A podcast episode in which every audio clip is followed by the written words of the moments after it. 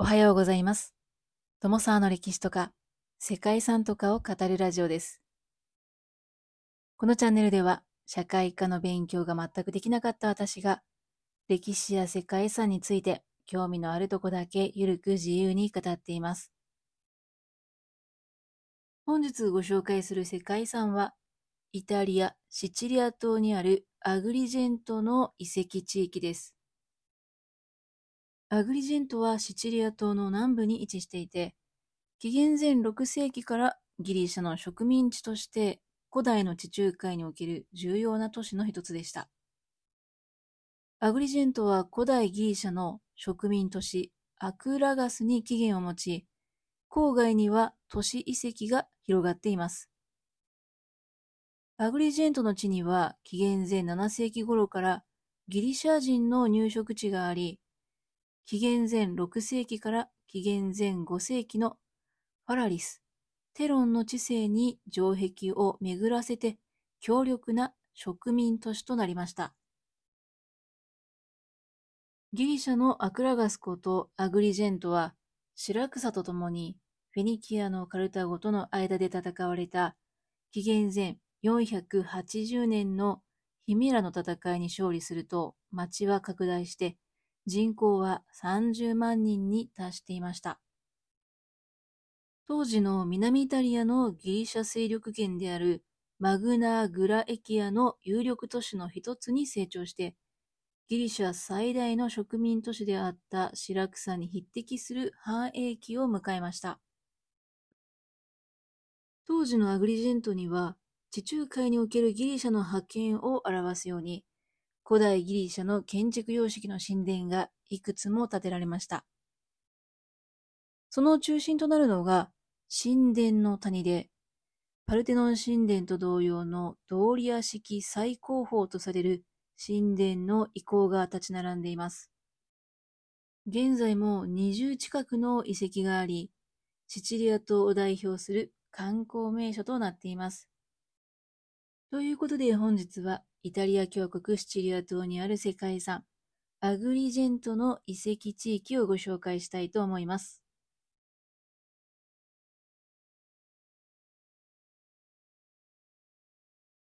この番組は、キャラクター辞典、ワンタンは妖怪について知りたい、パーソナリティ空飛ぶワンタンさんを応援しています。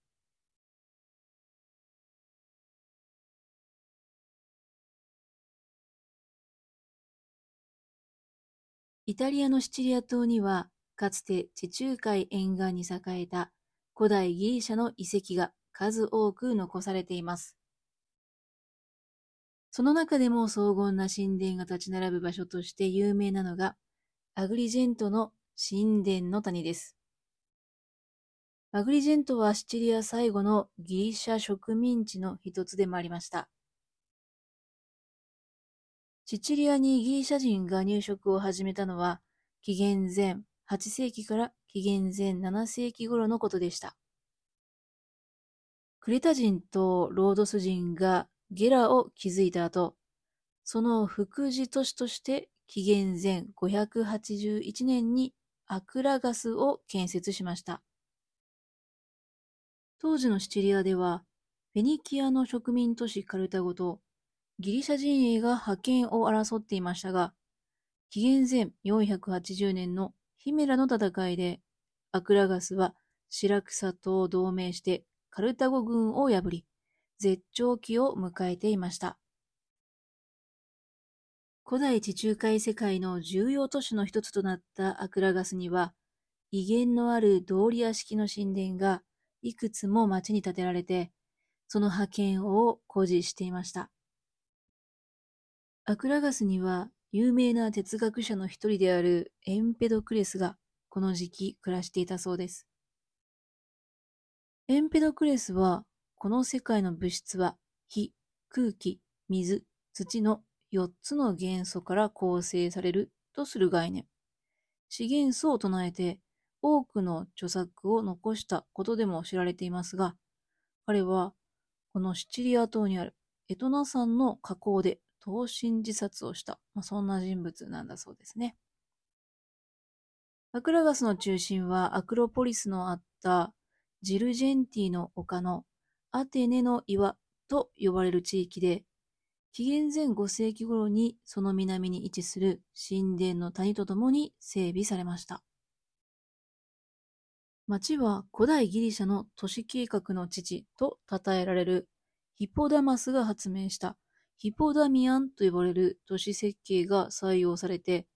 5番の目状に整然と区画されました。多くの神殿がこの時期に建設されていますが、そのすべてがドーリア式で作られています。ギリシャ様式の神殿は、通常三段になっているクレピドーマと呼ばれる長方形の基壇の上に築かれていて、中心の本殿には、主室、前室、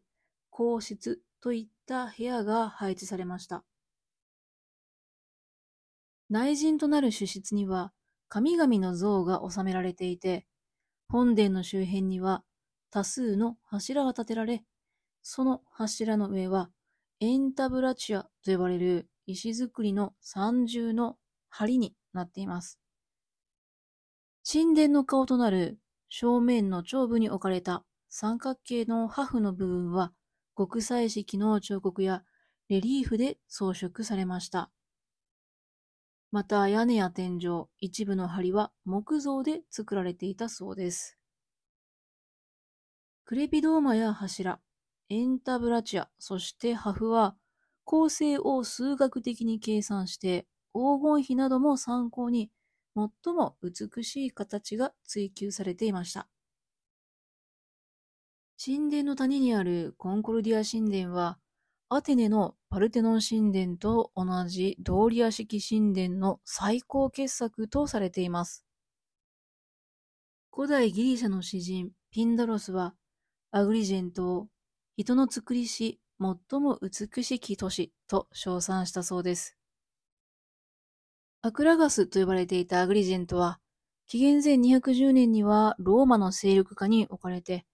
アグリゲントムと呼ばれるようになりますが、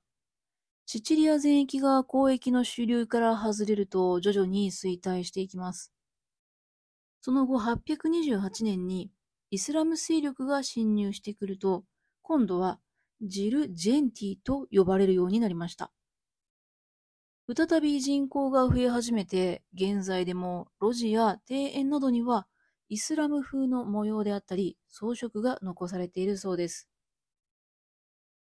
その後はノルマン人による征服や、ホーエンシュタウフェン朝の支配を経て、シチリアにおけるイスラム教の中心地となり、北アフリカとの貿易も行われて繁栄することとなりますが、さらにその後、交易はまた衰退して、町は数百年の間、さらに停滞期を迎えます。ですが今度は18世紀に経済が復興すると、1927年にかつてのイタリア語風のアグリジェントに町の名前が戻されて現在に至ります。カルタゴ人の侵攻や自然災害、風化などによって神殿のほとんどは崩壊していますが、考古学者ドメニコ・アントニオ・ロ・ファゾ・ピエトラ・ザンタが発掘調査を行って、その一部が復元されることになりました。現在は考古学公園として整備されて、多くの観光客が訪れています。そんなアグリジェントの遺跡の中で、神殿の谷には7基の神殿が残されています。コンコルディア神殿は紀元前430年頃の建設で、状態が良かったことから、ローマ時代以降も神殿として使用されてきたそうです。6世紀以降はキリスト教の教会堂として使用されたため破壊を逃れていて、柱やエンターブラチュアやハフなどが残されていました。ヘラクリス神殿は神殿の谷の中では一番歴史が古い神殿です。地震で崩壊していて、現在では8本の円柱が残るのみですが、ヘラクレスは古代のアグリジェントで特に崇拝された神だったようです。アグリジェントの歴史の中でも重要なヒメラの戦いの戦勝を記念して、紀元前480年から紀元前479年後に築かれたのはゼウス神殿で、建設には戦争で入手したカルタゴ人の奴隷であったり、兵士が投入されたそうです。ギリシャ神話の最高神ゼウスにちなんだもので、約113メートル ×56 メートルの基壇はギリシャ最大を誇るそうです。ですが、神殿は未完のまま完成しなかったと考えられているそうですね。特徴的な5段のクレピドーマを持ち、長辺に12、あるいは14本、短辺に7本の柱が立てられていました。柱の高さは14.5メートルから20.2メートルに及んだとされていますが、柱や梁はほとんど現存しておらず、正確なサイズや外観は分かっていないそうです。地震によって崩れてしまっていて、現在は巨大な岩の塊が積み重なっている状態で残されています。もう一つ、アスクレピオスの神殿は、医学の神、アスクレピオスに捧げられた神殿で、神殿の丘の南東に位置するアスクレピオスの聖域に築かれたものと考えられています。神殿は5世紀の後半の建設とみられていて、22メートルと11メートルという小ぶりなもので、地下室が作られていたそうですね。周辺には病院や宿泊施設が建てられていて、多くの巡礼者を集めていたと考えられています。その他、有能神殿、ディオスクロイ神殿、そしてヘファイストス神殿もありますが、残されているのは一部です。ただ、それぞれ見どころとなる神殿です。また、神殿の谷の西には、ローマ時代の墓地であるテロンの墓や、キリスト教徒の地下墓地、カタコンベがあって、死者の町、ネクロポリスとして使用されていた跡が残されています。アグリジェントの遺跡からは、ヘレニズム末期からローマ時代にかけての街並みであったり、初期キリスト教住民の埋葬の習慣が伺えます。神殿群はドーリア式の神殿の傑作であり、ギリシャ芸術文化を伝える意向であることは間違いありません。そしてそれに加えて、アグリジェントでは後世の建造物と混ざり合わなかったことであったり、後世の思考や教団に合わせた改築が行われることがなかったので、初期の建造物群の実質的な意向が残されている。まあ、そういった点が遺跡を特別なものにしています。ということで本日はイタリア・シチリア島にあります古代ギリシャの美しさを伝える都市遺跡アグリジェントの遺跡地域をご紹介しました。最後までお聴きいただきましてありがとうございます。では皆様本日も素敵な一日をお過ごしくださいね。ともさわでした。